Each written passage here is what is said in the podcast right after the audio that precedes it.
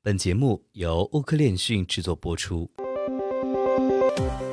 嗨，大家好，每天给大家带来最新链讯后，同大家解读最新的新闻热点，与未来同行。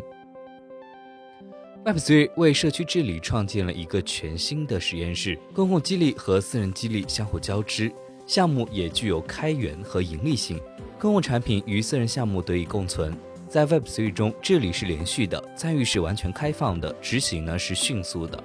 然而，迄今为止，Web3 的治理参与度并不高，而且利益集团也很容易捕获、操纵群体决策。为了解决这个问题，我们或许可以从系统治理历史中找到一些经验教训。虽然 Web3 是一个新事物，但治理却不是。过去几千年来，社会和组织所面临的治理挑战几乎相同，公民聚集在一起做出集体政策决定，崛起于荷兰东印度公司。好的治理可以分散风险，并大规模聚集资本，通过在股东和债权人之间增加一层法律隔离，推动了一个组织设计和私有化治理的全新时代。那么，在今天的新闻热点中，我们就来分享一下 A 一六 Z 利用自身在政治学和政治经济学研究方面的专业知识，以及长期在道中观察和积极参与 Web3 治理的经验，来探索去中心化治理的关键挑战。并为构建未来成熟的去中心化治理体系提供一条前进的道路。当然了，如果你还有哪些关于区块链的消息和看法与我们谈谈，欢迎在评论区和我们留言互动。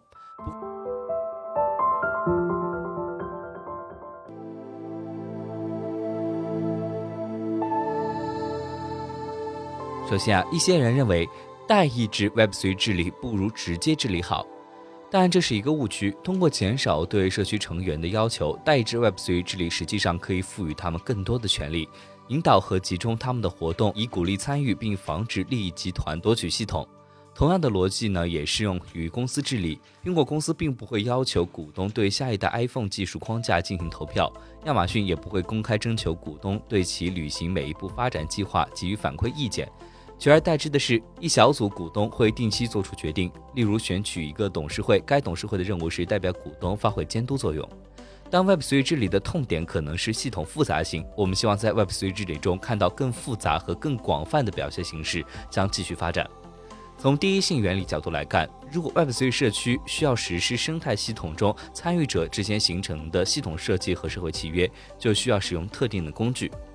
虽然 Web3 治理不同于传统的治理原型，但它也可以从传统框架中汲取精华，以构建更具包容性和效率的组织。比如，要明确定义内部单位的角色，要求代表具有某些专业知识来做出有关的决策，将战略资本分配决策留给所有成员，作为对组织本身的检查。那么反过来，这些变化也可以促进 Web3 治理的可扩展性。以具有代表性的方式有效组织治理，并且不会牺牲组织的决定性、敏感性和包容性。代制 Web3 治理啊，只有在解决委托代理问题时才能发挥作用。代表呢，必须想赢得连任；社区成员必须掌握必要的信息，以确定他们的代表是否值得连任。同样，在公司的治理中，董事会成员呢，必须成为公司长期利益行事，否则会面临被股东罢免的风险，即使这种罢免并不常见。Web3 让我们以不同的方式思考这个问题。Web3 里没有董事会，而且许多参与者呢是匿名的，参与与脱离组织的门槛很低。一般来说，社区成员越知情越细心，代表他们做好工作的行动力就越强。而当代表做得更好，利益相关者就会更加相信组织制度，也更愿意投入时间和精力去关注组织。这又进一步增强了代表做好工作的动力。如果可以良性循环，系统本身可以实现自我强化。也就是说，良好的治理会产生更多的良好治理，我们称之为问责飞轮。Web3 有强大的工具来促进问责制，即 Token。Token 可以作为向生态系统内利益相关者分配经济社会和政治权利的全新工具，就像初创企业激励拥有所有权的员工一样，Token 可以用来激励贡献者和用户继续在网络上创造价值。那么那些代表 token 的持有者通常是 Web3 系统中的一个重要组成部分，但他们不是唯一的代表。正如 Vitalik 在2016年撰写关于分权治理的文章中所指出的那样，除了大型 token 持有者之外，社区里呢还有很多其他重要的声音，而纯粹的 token 投票可能并不包含这些声音。Web3 治理设计反而成了一个难以解决的问题，因为 token 权益通常偏向创始团队和机构投资者。而那些持有很少 token 或是没有 token 的利益相关者，反而在积极的参与会议。在现阶段，几乎所有 Web3 原生组织都没有利用间接问责制，其实他们应该这么做，而且可以尝试两种方法。首先是赋予代表正式的监督权，这种方法可能最接近传统公司治理模型。在 Web3 中，代表可能比公司董事会拥有更多的权利，而且可以要求 token 持有者在适当的情况下进行更广泛的直接投票。正如传统公司中章程所概述的那样，关键的监督权利啊是钱包的权利。在 Web3 治理中，这意味着监督社区金库的权利，并且有能力为组织的某些职位、项目和团体提供资金或取消资金。创建一个执行委员会，要么让持有委托 token 最多代表参与治理，要么允许代表雇佣的全职员工。执行委员会将负责监督员工队伍，并组织制定统一的愿景。这种模式更像是西方国家的议会模式，或者是美国议会经理式政府。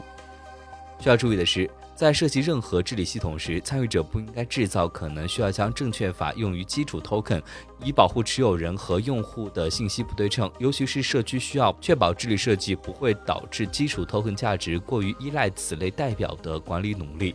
否则 token 就可能被美国证券交易委员会视为证券。那么总的来说，Web3 是个新东西，但治理不是。基于从传统治理中学到的东西，我们一直在不断的优化改进。Web3 组织可以利用代表性的力量平衡专业知识，并开发一个更好的监督和信赖的机制。更重要的是，Web3 组织不应止步于此。与传统的治理形式相比，Web3 治理可以走得更远、更快。在现实世界中，民主实验是缓慢的，比如要弄清楚一种宪法形式是否比另一种更好，可能需要花费几十年甚至几个世纪的时间。但在 Web3 中，协议可以不断实验来开发和测试新的表现形式，从而推动治理周期变得更短。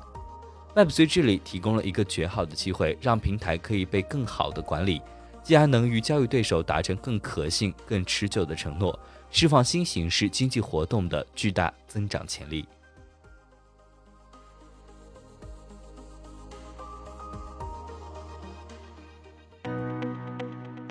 本期节目就到这里。如果您想了解更多关于区块链行业资讯，可以在微博、Twitter、Telegram 及欧科链讯官网上找到我们。明晚六点半再见。